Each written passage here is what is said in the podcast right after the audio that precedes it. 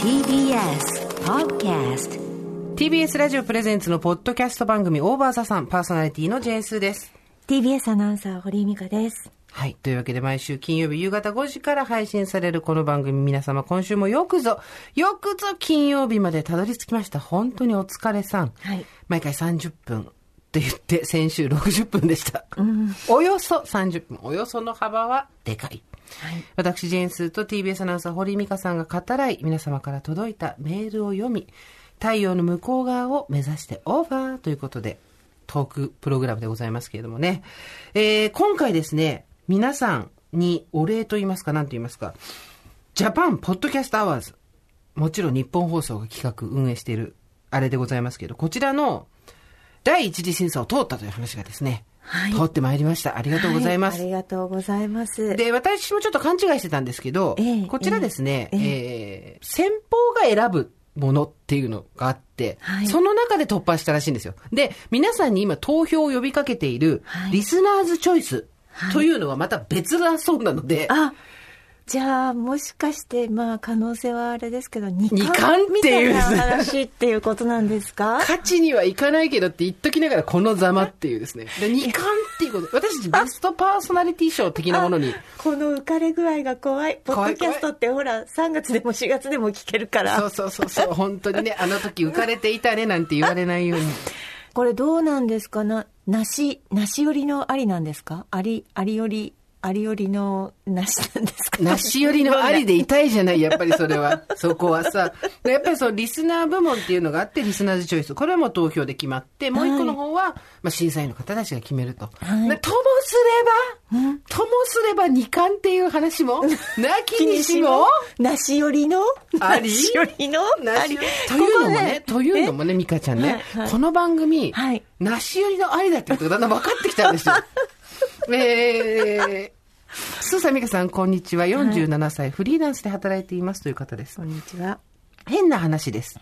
オーバーザさんを聞くと催します。商用ではない方の用事です。うん先日笑うことで腸内にセロトニンが分泌されるのに加え、前動運動で腸が活発になると読みましたセロトニンが増えると肌も綺麗になり便秘解消でますますご利益です高い美容液や便秘対策よりもただでポッドキャストを聞いて腸活ができてありがとうございますお礼でした毎週続けるって大変だと思いますでもどうぞ頑張ってくださいということで、ついに便秘にも効くというですね健康番組であったっていう健康番組いやでも私たち本当に負けへんで、あの枕とかねそうそうそうそう健康なねそうそそううそうそうカプセルホテル7なんで、えっと、歯とか、ね、そうそうそうそうそういう3回に1回健康キーワードは常に入れてってますので意識してますからねそうなんいや素晴らしいいやちょうどこのなんていうの大事な時期今、うんね今大事な時期大事な天王体山をそう そう天王山受験生でいいとこのそうそうそうこっからだから本当にねこ本当っかにらちゃんとやっていかないとそう。でございますよ。 3月に向けてはい。あとですね、先週、もう、話題騒然はいとなりました、ええ帝国ホテルの方からもメールいただきま して、お塩ホテルに例えるとですね、あまりに高いクリエイティビティの、もうさあれおかしかったねツイッターで皆さんがそう推そうしのホテルをそう、推しの教ホテえルてくれてを。で、私がね、聞き方が悪かったんだけど、皆さんの推しはホテルに例えると何ですかっていうことを聞いたつもりが、はい皆さんの推しは、ホテルで言うと何ですかが、なぜかですね、推しホテルをみんなが私に教えてくれると。ま あ、それはね、100万人に聞かれてる番組じゃないから、それはそうなんだけど、それはそうなんだけど、だから意外とね、おすすめホテル情報も私に集まってきちゃったの。結 そうそう構いいホテルあったのよ、本当に。一個抜けちゃってるからそうそうそうなんか擬人化におけるあのホテルっていうねそうそうそうそうそう。擬人化っていうか擬態化とかあなんだ擬態化人を物に例えるの何でもすごくないやっぱりコロナ禍にはい接触イベントがあまりないっていう時にですよえええ。推しをはい建物、建造物に例えはいて、眺めに行ってドキドキして帰ってくはいる。この方からいただきました。ラジオネームトッピさん。スーさん、ミカさん、こんにちはどう。いうえトッピさんだったんですそうトッかプさんエピソード16で、推しを帝国ホテルに例えて眺めに行ったも のです。どんな自己紹介だよ。推しを帝国ホテルに例えて眺めに行ったものです。私の推し活は昔からなかなか独自なところがあり、かっこ推しには迷惑をかけず、貧困法制なファンであり続けるというルールを守りながら、かっこ閉じ、理解されないことも多く悩んでいました。が、オーバーザさんでスーさん、ミカさんに褒めていただいただけでなく、本当に心温かいリスナーさんたちからも好意的な反応をいただき、自分が続けていた推し活に、クリエイティブな面があったのか、と本当に自信がつきました。また、私の推し活でみんなが笑ってくれて、この時代に笑いのネタを提供でき本当に嬉しかった。スーさん、ミカさん、リスナーの皆さん本当にありがとうございます。コロナが落ち着いた際には、推しに例えたホテルに宿泊することを楽しみに、この時期を乗り越えていけたらなと思います。本当に、本当に、ありがとうございます。ついに推しと寝る日が来るんですよ、これ。推しの体に抱かれるそう。推しに抱かれる日が来るんですよ推。しの体内に包まれる。推しの懐に駆け込んでいって、バサーって。やばいやばい。ドキドキしてきた。そりゃ気持ちも盛り上がりますいよ。やいや、結構寝れないと思うだよっ。て推しにチェックインってことですよねくだ おら前ねえにチェックイン来た。はい 来たこれです。来たここれれでですす。。これはでもあれですよ。やっぱり、普通に寝られないよね。ホテルだと思ったら寝れないけど、推しだと思ったら、めっちゃ綺麗にお風呂入って、ちょっとコロンとかして、体中にクリーム塗りたくって、ビジョンインザシーツに裸体のまま体をスパーン入れて、もう、あとはなすがままっていう気持ち。ただ静寂に包まれるっていう。 静寂に包まれて朝を迎える。本当に、 ことになりますよ。すごいね。いやっーぱり私たちの妄想力もなかなかですね。いや、でね、すっごいリプライをたくさんツイッターでいただいて、やっぱりこう独創的な推し活をしている人がたくさんいてですね、びっくりしたのは、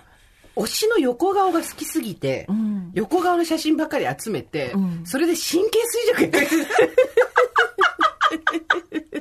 この横顔はどこにあるかなって言って 2, 枚ずつ推しの写真を、推しの横顔の写真を2枚ずつ作って、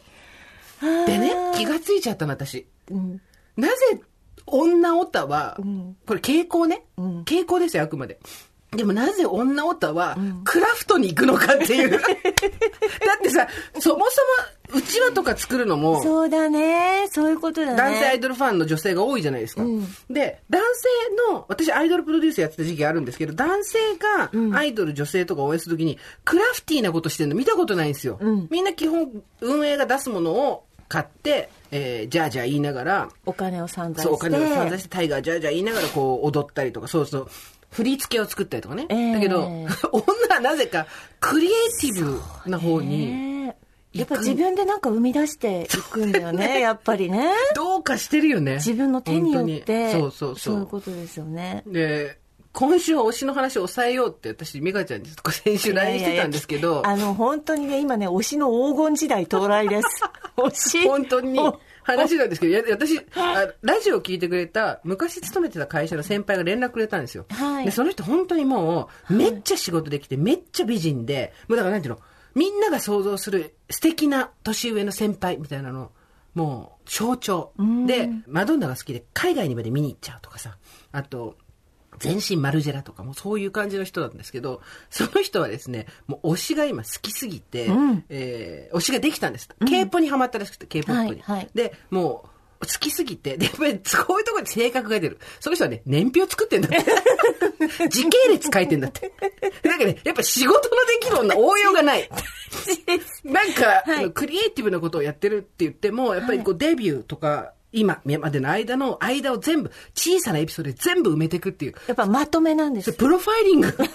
まとめ力。 まとめ力。そう。はいやっぱ仕事のできる女、エクセルに頼るっていう。まとめに入るんです。そう、ことをね、知りまして。へ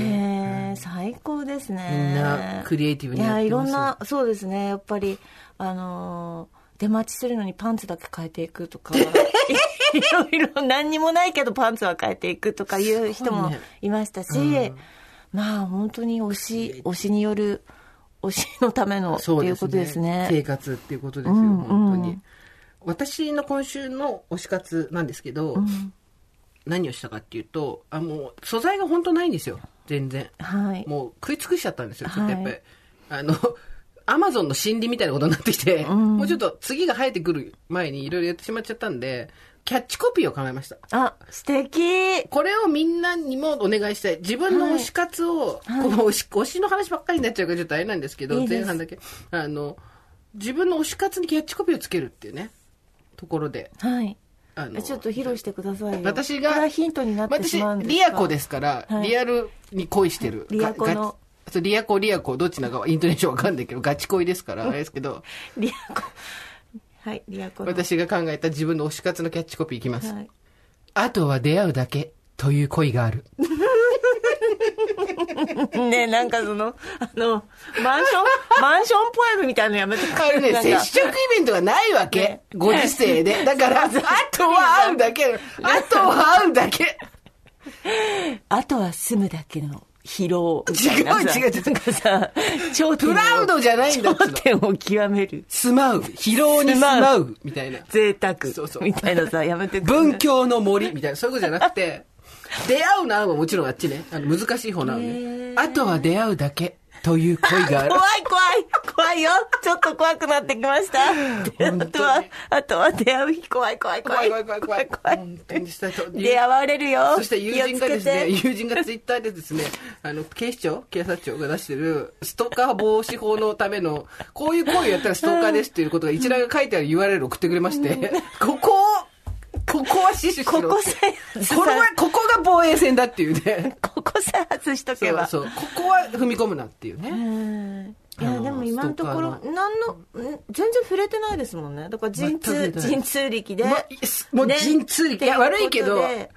詳しくは話せないですけど、年が通じそうになって、陣痛ご発注っていうのがあったんですよ、一個。陣痛が違う人に伝わっちゃって。それあの見ましたけど陣痛詳しく詳話ししくたらダメね話せないんですけど、あのですね、違う人推しに届け私の愛みたいなことやったら、全然違う人からお礼が来ちゃって。そこで打ち止めになる そう。ってこれ違うと、陣痛ご発注、そこじゃないよ。このスポ山がットの線引くのみたいなこさの。山が動いたらもう終わるよねっていそうそうそう。っていう山が動いちゃって、もちろんあの、女性の方なんで、単純に、お礼っていうことだったんですけど、はい推しに届け私の思いみたいなことをやったらですね、全然違う人が、本当にありがとうって言われちゃって、いいですねやっぱでもね、だから魔法使いってやっぱり勉強 してなんだ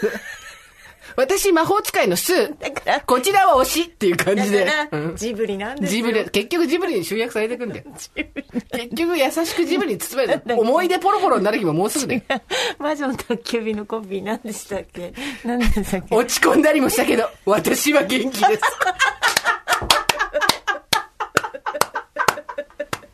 それそれ。まさにそれ。落ち込んだりもしたけど、私は元気です。私が推しに言いたいことはそれ。本当に。でもある日突然、もうもういい加減この辺でね、ちょっとやめとかないと、推し活に興味ない人が番組から離脱しちゃうんで。 優しさに包まれたならそうだからそうそう。推しからの贈り物うん、そうそう。 2021お思い出ポロポロですよ。本当に。えー推しはジブリだったっていう そうそうかもしれない。なんとですね、オーストラリアからありがとうございメますールが来ました。スーさん、堀さん、はじめましてということで、オーストラリア・シドニーで毎週楽しく放送を聞いている51歳の中堅おばさんです。同じくシドニーに住むおば友から番組を紹介してもらって以来、超笑える、そして共感せずにいられない、お二人のマジックトークにドハマりし、初回から一気に聞いてしまいました。今では毎週金曜日の配信を心待ちにしている状態です。シドニーで定期的にランチ会を開催する仲良しのおば友が二人いるのですが、最近はもっぱらオーバーザさんネタで大盛り上がりりが。とうお互いが気に入った、笑えたところを報告し合ったりしてます。時々何が面白かったのか自体を忘れてしまうこともありますが、 おば友同士だと、堀井さんが言ったあれ、あれが面白かったよね。みたいな会話でも不思議と通じてしまいます。何を言ったか忘れちゃうんだよね、多分。でもほら、あれ、あれあったじゃない、ああ、あれねってね、そうそう。コロナ禍で日本への一時帰国も思うようにできない私たちですが、番組を通じて爆笑したり勇気づけたり、癒されたり、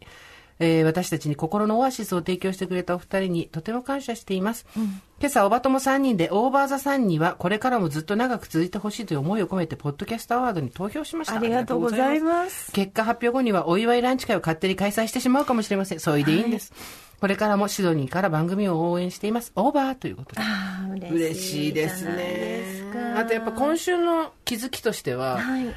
BBC に姉妹番組があることが分かりましたね。まさかの天下の、聞きました。聞きました。ポッドカーストって言ってました。ポッドカーストって。いいイギリス英語。ねえイギリス英語。ポッドキャストって言ってなかったですね。パッドカースト。なんかさ、間合いとか、よく見つけたね、あれ。どこで見つけたのえどこで見つけたのこれうん。ま、まあ、なんか私ね、あ、えっと、あのーあれを聞いてたの、オバマの。出た、また聞いてん だ、オバマのい。やミシェル・オバマ のポッドキャスト。うん。聞いてて、意味わかんないけど聞いてんのよ。はいはいそれで、こうやって調べてたら、ずーっと調べてたら、ヒットして、一瞬、あれ私だと思って、私ていうかね、堀井さんと私似てんだよね似す。ぎこなのんですよ二人が。そう。フォーチュネートリーという番組で BBC ラジオのチャンネル4でやってて、フォーチュネートリー with Fine and Jane なんですけど、でそれもジェーンでしょ、ジェーン。ジェーンがやばいよ ね。もう、もう、かすめてるもんね。で、これがですね、まあ、イギリス英語全く私ダメなんで聞いてみたんですけど、ちょっとわかんないですけど、ただ、ムードとしては完全 に、こういう、こういう笑いで、そうそうそう。言って、そうなんですよあれももともとなんかそれこそフォロワーさんが教えてくれたんだけど、普通にただやポッドキャストでやってただけらしいよでそれがだんだん人気番組になってっへてー最終的に BBC に拾われてるらしい、えー BBC ですか我々が BBC に行く時も BBC。え、どこか系列局があったかな、BBC。ババアババア転がるで BBC です けども、ね新潟の方になかったっけないないないないない BBC って何違うだっけ違う違う違う違う違うそういうんじゃないから RKB とかそういうんじゃないからそう系列放送局じゃないよいやー、世界中にだからおばさんって、似通った、似 そう通ったおばさんっているんだなと思って。こんなに心強いことはないですよね、パッチモンパッチおばさんパッチモンがいっぱいいるそんう。だだってさ、BBC で独占放送ってさ、そうだよね。BBC に行くんだよ。我でな々んか BBC ですよ。TBC から BBC ですよ。リスナーさんあが、 TBS そうだ、TBC の東京 VIO、何 TBC の VIO から、そうそうそう。TBC の VIO から TBS から BBC だよ。もう全部アルファベット3つでどうにかなる。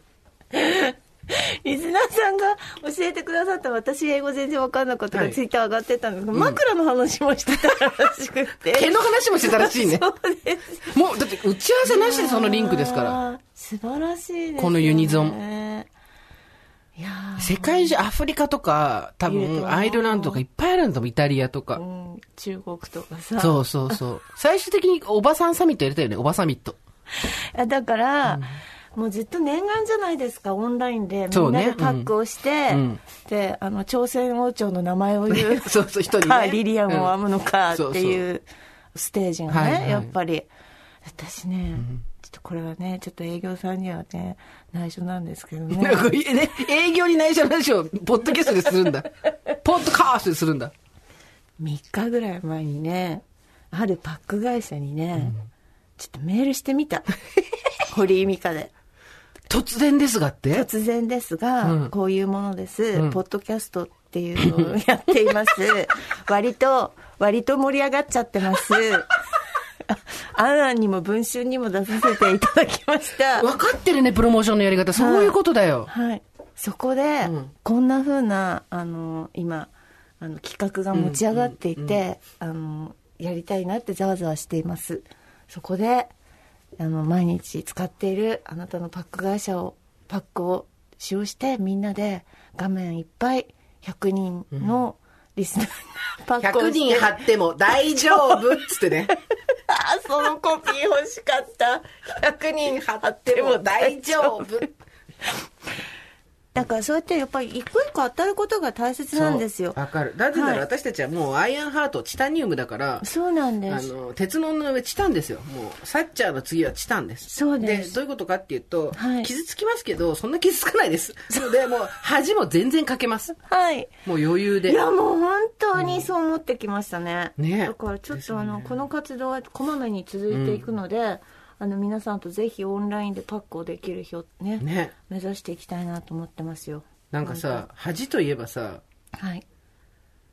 恥ずかしいっていう感覚どこに残ってるかって話をこの間ちょっと友達としてたんですけど、はいまあいろいろありますよもちろん羞恥心はだけど一人飯どうですかあああなたあなた素晴らしいこと言いますね私ね一人飯ね最近一人飯に強くなってきました吉そばでも何でも一人で行くじゃん。うおじさんん、全然一人飯大丈夫で、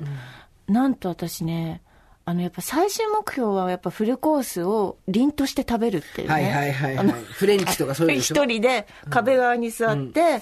出てくるフルコースに、あの対等に向き合って、携帯を見ることもなくなくなくあのほら店員さんが持ってきた時に目をそらしたりとかするじゃん、うんやっぱちょっと恥ずかしくて、店員さんがあのメニューを持って私の方にも来た時にはずっと見る店員さんをね、それでも姿勢を正して食べるっていうところが最終目標なんですけどちょっとまだ機会がなくて、ただねあの私一昨日、うんちょっとと赤坂のあのほらサカスのビルたくさんレストラン入ってるじゃなはいいですか、はいはい。ちょっと回ってみて夕ご飯一人で食べていこうと思って回ってみたんですけど、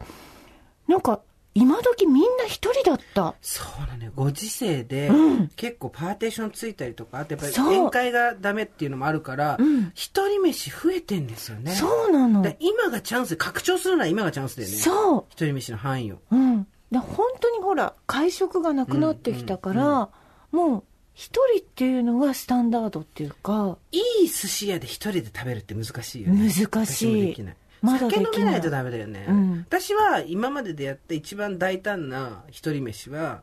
牛角一人ですああ牛角一人でうんうん5000円以上食べました、あでも全然できるな私も牛今角、うん、夜牛角で、うんまあ、あとファミリーとかカップルだったんですけど、うん知るかよっていう感じで全然できますねそう一昨日も一人で入って、でいくら丼を頼んだんです、はいはいはい一人でうんでまあちょっと多分通常このようなコロナの状態じゃなかったら、まあ、サラリーマンの団体でにぎわってるようなお店なんですけど、うん一人で食べてなんて言うんですかこう店に同化することを覚えましたそのいても存在をねそうこねうん なんか一枚岩になってる感じ店となんていうのこう何言ってんわ だかよんない店にしっぽりこうはいははいはまいってる感じはいはいはいですねなんかいやこんなとこ一人で来ちゃったみたいなことすら出さないわけですよなねいですもう全ね然うろたれないっていう感じですかまあね、だだ人によると思うんですけど吉牛いけます吉食いけるいける私も吉牛大丈夫です、うんあとまあだから立ち食いそばも大全丈夫然で大し丈ょ夫まあファーストフード当然でしょ、うんあとファミレスも大丈夫じゃん、うんどこがダメなんだろうねやっぱりその会食的なとこなんですかね、うん世の人が使ってるあとあのまだ何気にカウンターで一人で何かを食べるっていうのうがんちょっとハードル高いかも、おおそのなんかいたお店の人がその和食と近かくにいてうんうそんれこそ飲み屋さん、うんうんお寿司屋さんもそうだけどそこできますか大丈夫です全然うーんカウンター行けます私なんかあの先輩で赤坂の近くに美味しい炒飯屋さんがあるんですけど、カウンターがあってでなんか時々こうグループで行ったりとかするとその女の女性の人が一人で必ずそこで飲んで帰ってうんうるんんですよ、うんで何回かお見かけしてうんカウンターで一人でこう本とかペラペラめくりながら何かをずっと食べてらっしゃるの、うんうんうんすごいかっこいいなと思って、うんうそんれちょっとできないなと思ったんですその赤坂っていう立地もねみんうんみんなに見られる、はいはいうんはい、はい場所とで、ころでねうん、あれ意外とダメなとこってのはないんですか社食はダメ社食は無理ちょっと意味がわかん ないです社食社食って一人でた社員が食べられるとこでしょ社食は無理え社食社食で一人で食べたこといまだにないですなんでなんでえー、なんか一人で食べてる姿を見られたくないんじゃないですかえ全然意味がわかんないえ何会社の人に「あ堀井美香寂しそう」みたいに言われるってことわかんない そんそうなちっぽけなプライドがあるの、なんだろう多分そうだと思うだって入社何年目ですか25年目でで社食で結構食べてるじゃん社食で食べる一人で食べたことないのあなんか人のいない時期とか見計らっては行ったりするけど、うんうん朝とかうん夜遅くとかは、昼とかは無理不思議社食で一人行けますか行けましたよもうか前社食のある会社ありましたけどへーまあわざわざ社食に行くかどうかわかんないけど社食一人は無理だなみたいな感じはなかったですね無理ですねダメうんでも今ねちょっとやっぱコロナでその、うん席の配置があの大学の席なんか高校の教室みたいになってるじゃん みんなみんな同じ方向見てんだ一方向向いそれご飯食べる席じ ゃないよねて一方方向向いてんの、うちの大きいレストラン、あはのい社食とか、でもまああれだったら大丈夫かなと思いますけどみんな一人だから ね失礼します、隣って言って、入ってって。そうそうそういやでもなんかすごい変わりますねきっとねこれからそのそうですねすーちゃん言ってたけどやっぱり会食っていう概念がね。うんもともと私も堀井さん、まあ、堀井さんは接待とかあったからあれだけど、私基本人と外でご飯食べるのあんま得意じゃないのうんで、そんなに減ってはいないんですけど、んあの減ったみたいなのはないんですけど、うんそれでも街全体がやっぱりちょっとさ、店が閉まったりとかしてるからさ、うんまあまあ、だから家帰ってきてなんか自炊したりとか、あとは簡単なもん、てんやもん取ったりとか、うんしてるんでそんなですけどやっぱりでもそれが終わった後にどこまで一人で行けるかだよねこれがみんな落ち着いたそう戻戻っき後にねってき戻ってきた後に、うん果たして一人で私はうんどこで食べられるのかっていうだから今今もう培っておくしかないねそう慣れ慣れておそうそうくそうこの状況みんなが一人で食べるっていう状況の時にね、いややっぱね、うん、楽よ楽なんそうかね味に集中できるし味集中システム一覧か、い や美味しいもの、食べたいもの食べられるし、うんうんあとさ、でもさ一人の時にやっぱり食べ方でうん焦っちゃってちょっと早く食べちゃったりとかさ、うんあとはそのスマホをねずっと指でスクロールしながら思わず食べちゃったりとかするじゃない、だから本当は食べる時には食べることに集中してさっき言ったフルコースを食べる人じゃないけど本もスマホも見ずにきっちり味を楽しんでってことができるといいんだよね、うんうんあれには胆力がいるねそうだねやっぱどうしてもスマホ見ちゃうからね、うんあの文庫本とかさあなんだろろうねそのなんかこう食べてること以外にプラスアルファ何かしてないとうん、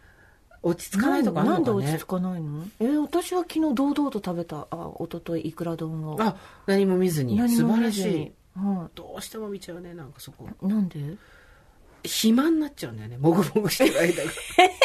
あ暇でなんかに行くってこと、よくいないのが結局全部暇時間みたいな隙間時間にいろいろ詰め込みすぎなのあーよこれは本当にやめなきゃと思ってるもう年齢も年齢だし、ん余裕がないとやっぱりなんか疲れが残るからとにかく隙間時間みたいなことでなんか、なんだろうちょっと一つ記事読んどこうとかさ、うんくだらない SNS 見たりとかしたりもするけど、うん一個だけやるながらでやんないで一個だけやるみたいなことって意外とないんですよ、お風呂に本持ってったりとかさああそっかなんか何々しながら何々っていうのをやっちゃうのよどうしても、んんあれちょっとやめたいねねえでそこに必要なのって胆力だからさやっぱうり、んまあ、集中っていうねそうそうそう今この食べることに集中とかねいやーでもうん最近さ原稿ゲラを読んだりとかする作業があるじゃないですか私も、はいはいコラム書いてるんでで自分の本になるやつも何百ページっていうゲラだったりとかを読まなきゃいけないっていう時に、おとなしく読めなくなっちゃったうん飽きてきちゃうからネイルサロンとか行って足のネイルやってもらってる間に読むとか、うんなんかもう一個やんないとんもったいないみたいな感じになってきててちょっと世話しないなぁと思いままあす、でねも忙しいからねあなたね本当にねいやいやいやいやいやいやいやなんかねそんなことはないけどねいやーまあ、うん、外食い一人外食いいなと思いましたよなんか今ほら朝からラーメンとか朝から焼肉とかも流行ってるじゃないですか、うんうんなんかそうやって一人でなんかフラッとなんか食べてくるの結構いいなと思ってねホテルのロビーとかだと一人逆に行きやすいんですけどね一人人がいっぱいいたりするから、うんうんそうだねそう居酒屋とかが多分ハードル高いんでしょうね、うん大きい居酒屋とかね、うんああいうとこねでもまあもう今となっては全そう然う、ねん、準備万端って感じですよねあーちょっとあいいですか、はい推しと川柳でいただきましたそうなんです川柳ほら先週募集しましたありがとしうございまましすたのでスーさん美香さんおはこんばっちはあこんばんちは おばさんネーム今地と申しますどうも以前は全く興味のなかったヒョウ柄の洋服が欲しくなり 自分では食べないのにアメちゃんを携帯しては配りたくなる地域に根ざしたおばさんか待ったなしの46歳です素晴らしいです、地域に根ざしたっていうパターンもありますいいですね私声かけ事案とか出して敏感なわけでしょ私の最も推し最推しっていうんですか、うん最推しはアーティストなのですがこのご時世でライブに行くこともままならずはい家にいる時間が増えました空いた時間に見るテレビや動画のせいで新たな推しができたんですおお蔵之介高橋一生綾野剛 なんとその名を読んだら川柳のようではありませんか採用しとはまた別のライトな推しです。豊かな日々、働く意味、推しがいるって素晴らしい。毎日楽しみにしております。笑って共感して驚いて納得しております。そして今年は VIO 脱毛を始める決心もつきよまっし。したゃ来た寒暖差が激しい日々ですが、ご自愛くださいませ。もうね、おばさんだからみんな最終後にはご自愛で来るんで、ご自愛で締めるん で。 何でもご自ご愛に自愛、すれごば自いい愛。とそ思うう。そう。寒暖 差が。いいね。蔵蔵之介、高橋高橋一生、綾野剛。いいですねそそれ川柳っていうの 整いました。整いました。あとさ、ももっとさ、あれあの、ちょっと私がグッときたのことはさ、あの、豊かな日々、働く意味って、ここ、イン踏んでんだ よね。ラッパーだよ。イン踏んで。豊かな日々、働働くく意意味。味。推しがいるって素晴素晴ららししいい。。すごい。かっこいいな、みんな。いやー、いいな、ねやっぱ推し、推し生活なんだなまあちょっと乗れてない人に本当申し訳ないんで、まあ、あの、見つかるといいねって感じですけど、他にも川柳いただいてますか川柳は、えーっと、こちら。私ね、あのー推しではないかもしれないんだけど、うん毎日今、柏木由紀子さんのブログを見て る。Q ちゃんの奥さん。 Q ちゃんの奥さんね Q ちゃんの奥さん。どうしたの突然。私ね、Q ちゃんの奥さんみたいになるわ。てか本当に将さ来、的に髪型パクるためだけでしょそうそうそうそう、あの髪型いいなと思って、毎日見てんの、この髪型柏木由いい紀子さん何がそんなにこうグッとくこんの髪型のいいなって。なんかやっぱり、必ず画面の中に一緒に花があるんだよね。だかおーおーらおーそれは、用意した花でもなくて、なんか見切れてるの、花が。生活に花があるってそういうとことですよだ。なるほどあとね、使ってる陶器がね、多分ね、あれ、ごちゃごちゃごちゃごちゃの食器棚に入ってないやつなんだよね。うんうん多分一つか二つの食器を Q ちゃんと飲んだ多分ティーカップをうんずっと丁寧に使ってらっしゃるんだと思うんですよ、うん限界まで入れる食器だとかじゃない んだ私もやっぱり旦那しゅうちゃんって言うんですけどしゅうちゃんと飲んだ食器をしゅうちゃん上向いて歩くしゅうちゃんと一緒に飲んだ食器をんごめでながらああいう生活いいなと思ってねな理想的なこうあなたが目指してるミニマルライフだって今日だって全身黒だからね先週言った通りああそうそう100日間黒い服宣言ですから、はい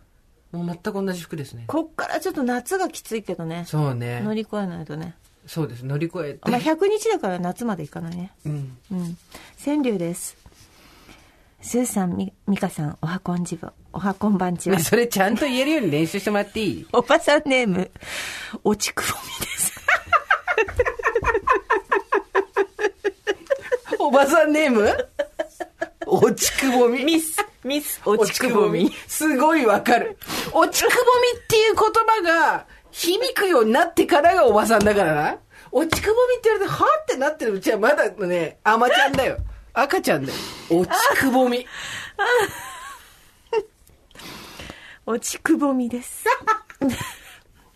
おちくぼみさんかもしれないじゃん。あんたのイントネーションのも、おちくぼみさんが、 くぼおちくぼんでるってくぼんでるね。くぼみだもんそううおぎくぼのくぼだもんくぼむこよね。今目の前で起きたことを読みま した。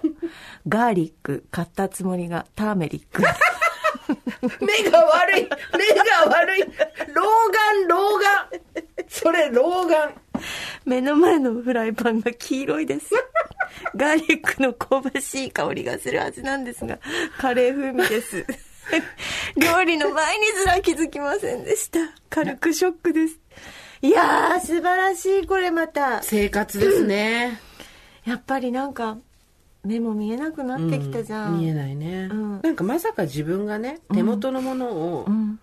奥に引っ込めたら、んそれぐーっと伸ばしたらよく見えるようになるなんて思いもしなかったそうそうあの日が自分に来るとは思ってなかったっていうかさこういう、そう、スマホとかをどんどん遠くにすればよく見えるって。あれよくおじいちゃんおばあちゃんやってたけど、こう、顎をうーってこう、顎をうーみたいなさ、わかるこの顎をうー詰めるやつ。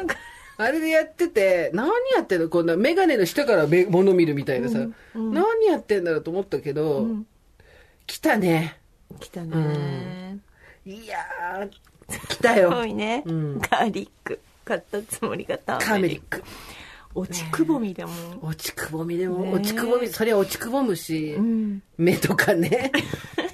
そう、なんかさ、太るとかさ、ニキビとかさ、んそういう感じだったじゃん。ん最近その、へこみっていうのが さ、くぼみそう、くぼみへこみ。陥没ねそう、陥没が出てきたよね。うん目もそう、目の周りもそう。あと、顎の下には肉があるのに、頬の横に、 シャドウが、あの、デーモン閣下並みのシャドウが入ってくるっていうかさ、あとね歯茎がやっぱり、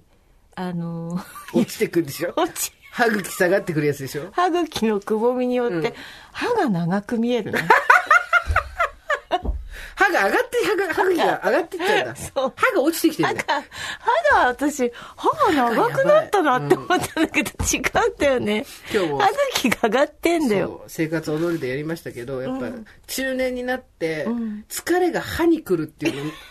何言ってっか分かんなかったお母さんがそれ言ってる時、はいだけど今すごい分かるこの間さ実はさ歯医者行ったのはいあの左の下の歯がちょっと痛くて、上もなんか痛くて、コロナ禍になってから歯医者行ってなかったからいつもの定期検診も、ついに来たな虫歯と思ってさ、もう意を決して行ったわけですよではいどうお願いします」ってさでレントゲン取ってもらったら「あのねこれ虫歯はないんですよ」って言われてでえーっとね左の下の歯茎が来た歯茎来た来た来た歯茎がちょっとやっぱり今ぐずっとしてて、でまさかのでねこっから先超傷ついたの、ぐずっとなってんの左の下だけなんですけど、だんだん年齢重ねてくると、上だか下だか分かんなくなってくるんだって、視覚的にで下の痛さを上に感じたりとかすることもあるんで両方痛く感じてますけど上だけですよと炎症を起こしてんのはでこれは炎症でこれ何だなんですかなんで炎症を起こしてんですかって言ったら疲れですで、えって言って、そんなにと思ったら、最近夜更かししてませんかって言われて、すごい推し活による歯茎の緩み。ずーっと写真と動画見てるから、朝3時半か4時ぐらいまでずーっと見てるから、まさか歯歯歯に来た歯茎に来る推し活が歯茎に来た。もう、絶望でもさ、夜更かししちゃったニキビとかさ、いやもうどうしよう、推し夜更かししちゃった歯茎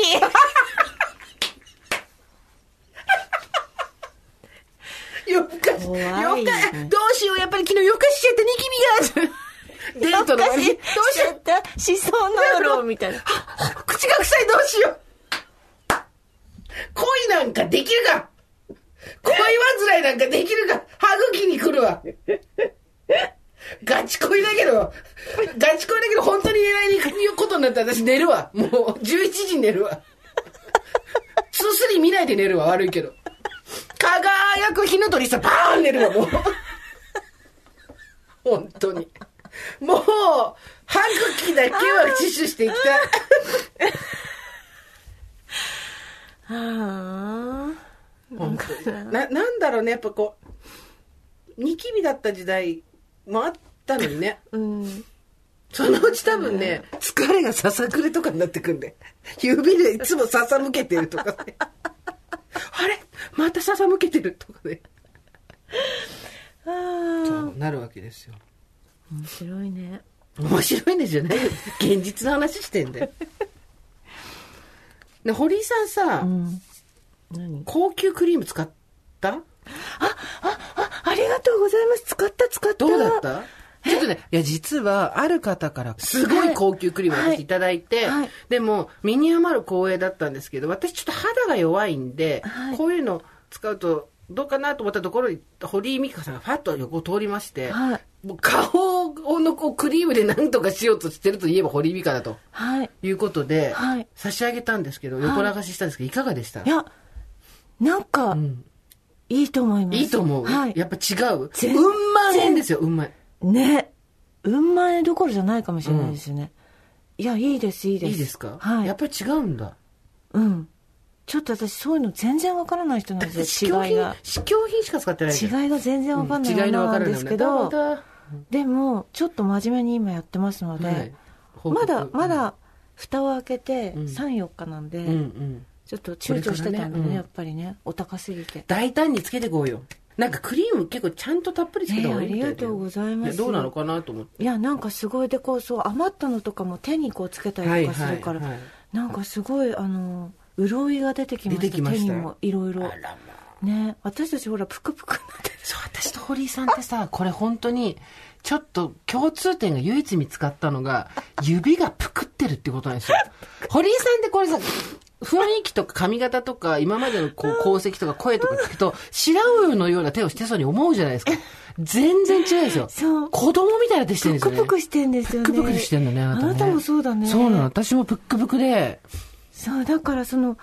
このなんていうの第二関節なんかそこ指の折れるとこから根元までがすごいぷっくりしてあるれのね、芋虫5匹ついてるみたいなんでね、二人とも手がね。そうちっちゃいあとさつまいもみたいさなつまいもと、やそうそう、あの、廃棄になるさつまいもと芋虫が交互についてるみたいな指してて、つポークビッツみたいなわかるわかる。わかるこれ、あのさ、 これ指輪が似合わなかったりとか、そうあと、例えばさ、まあ、しないけど、なんかこう、ワイングラスを片手に、タバコを無理無理加えてなんての、もう面白く、絵的に超面白い。だもう、さつまいもと芋虫がタバコ挟んでさ、さつまいもと芋虫がワイングラス挟んで、裕次郎もびっくりだよからほらあれ私ブランデーかやっぱりあのあのほら外科医とかがさゴム手袋とかさはいはいはしいてさ、うん私ああいうのあ着脱ととかすごい好きだからはいは人いはの着い脱とかの、何なんかちょっとなんかどんなフェテムィラッっシとュだよくる からでもそう着脱した後にさなんかさ、手がこういう手だとショックだなと思って、なんか、のんきな手してんだよね。そうな二人とも。の大人になるとねなんか細くなるのかなと思ったら私も思ってたずっとねプクプクだったんだよねダメだった。ねねええ私たち唯一の共通点ですけいやど。ーそうそうそうこう白魚の手みたいな人が憧れるよね。憧れるねあのさ、男の人の体の部位が好きな人っているじゃん。ああいますいますだから手なんですよ私あなた手ななんだ。手なんですあ、言ってたね、前そういえばね。はい旦那さんも手が綺麗なんうでんすよどういう手なんですか息子もえ知らんがな。どういう手なのなんかちょっと、まあ、細いんだけどちょっとゴツってしてるうーん。なんかでやっぱりなんかプラも作ってたりとか、まあ仕事でそういうなんか設計とはいはかい線引いたりとかするじゃない、やっぱなんか定規が似合うよね定規の似合う男なんだ。うん、なんかその分度器とか定規とか はすごい分度器持ってない。絶対分度器持ってないの。あ、手、似合うよね手フェチ。見えうんそうなのそうなのはあなたは私は、三頭筋。えー肩。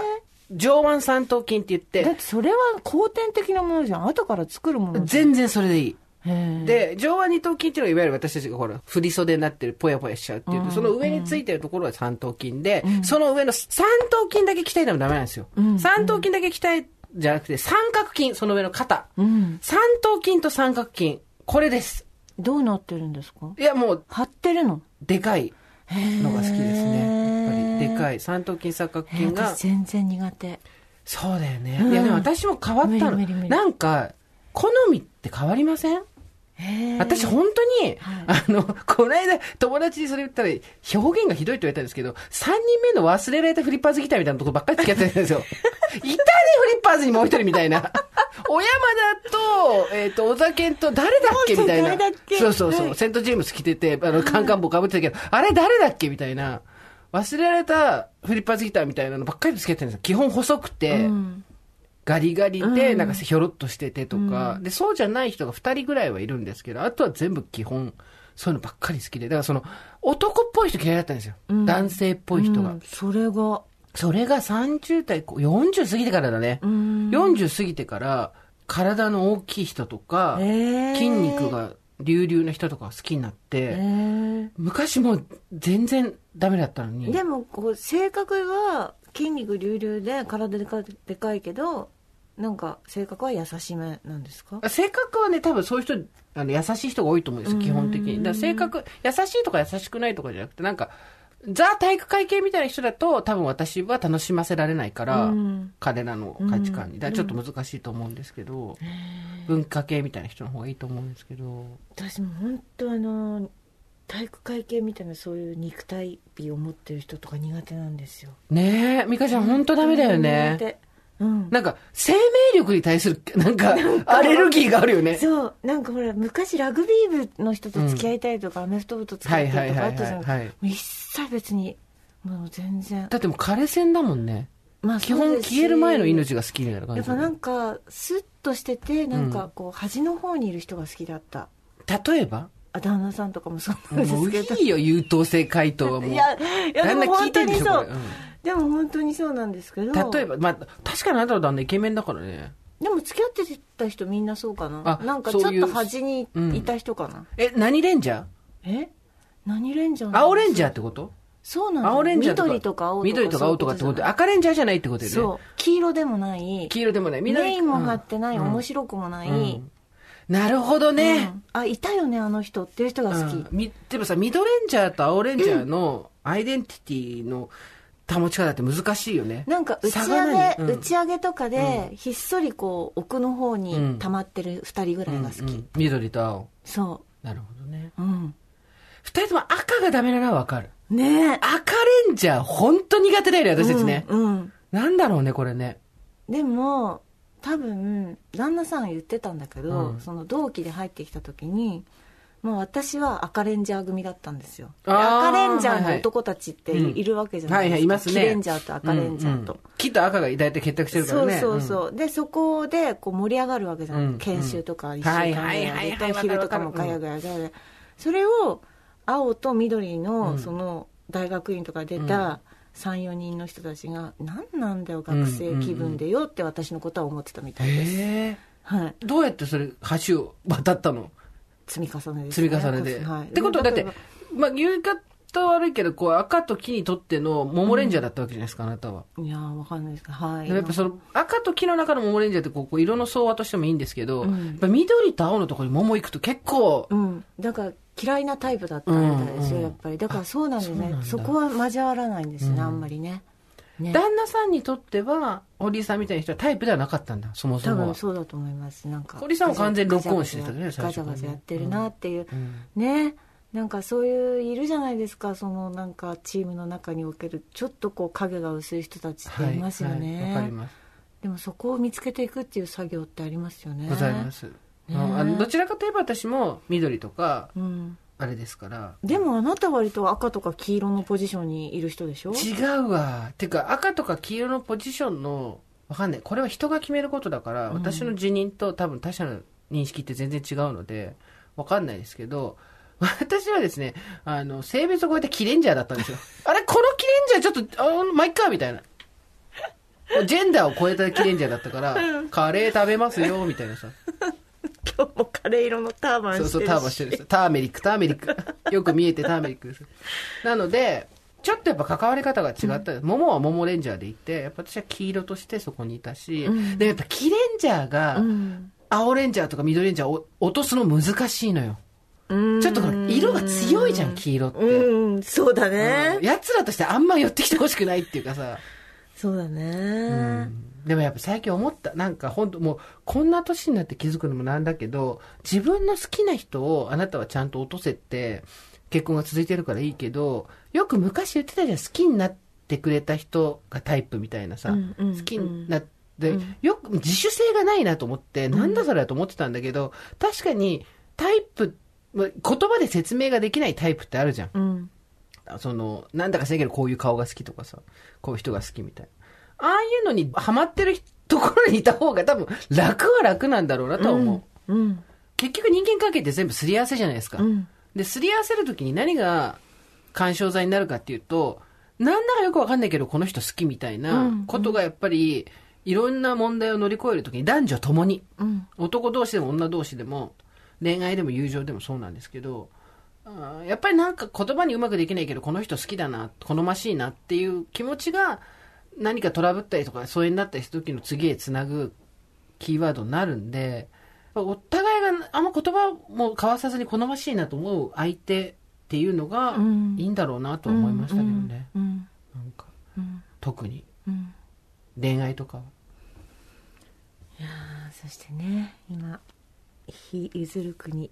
太陽が上がってきた時にあなたがどういうふうになるかっていうねオーバーことザさん、ですよね本当に。はいまあ、だって、あの、この話もですね、そんなに秋っぽいので、多分夏にはもう終わってる気がするんですけど、この、押し話はね。わかんないけど。まあでも、その、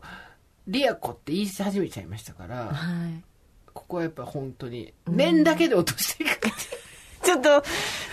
ひそのね成功例をいあやのねっぱりてかこれメールで募集したいんですけど、私は年でこれを達成しましたっていうのを教えてほしい。はいはいいはやもういやっぱ時代はね、代理店は陣痛に変更になりましたって話を先週しましたけど、念じてたら叶いましたっていうことがあるはず。うん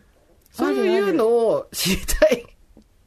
年次痩せとかまあそさ、うね年次出たら痩せた。ちょっとこう、ま、悪いこともよくあるじゃないですか。ああ、なるほどね。うん。でまあ、悪いことはもう送ってください。あの、読めないやつは、私たちが読んで、番組ではお知らせしないっていう。そうですね。 2021年は年の力を検証するで、私は。もはい。う。で 結局動きたくないっていうだけ。ですけど、頑張ります。というわけで、来週はですね、皆さんの一人飯、どこら辺までいけるかとか、あと、年の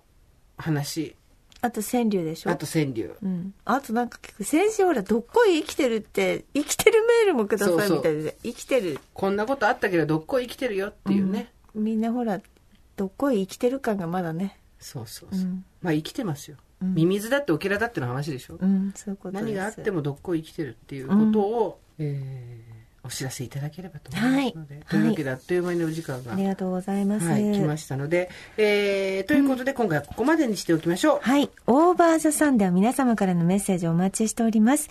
送り先は番組メールアドレス、over.tbs.co.jp、over.tbs.co.jp、アルファベット小文字で over です。おばさん掲示板、ぜひご活用ください。そして、もう皆さん忘れてると思うので、もう一回最後に言います。はい日本放送さんが企画運営しているジャパンポッドキャストアワーズ。我々はですね、えっと、第一次審査を突破しましたが、それはあくまで、えっと、審査員の方たちが選ぶもので、それとは別に、リスナー投票部門のリスナーズチョイスというのがございます。えーこちらの方、現在特設サイトの専用フォームで投票を受け付けていらっしゃいますので、もしよかったら、まだの方、皆様の清き一票をぜひ投票してください。そして、すでに投票してくださった方、本当にありがとうございます。あの、皆さんの投票があって、多分審査員の目には止まって、え審査員の方の一時審査っていうのも通ったんじゃないかなと踏んでおりますので、皆さんのおかげでですね、えーたどり着けないところに今たどり着きそうになっております。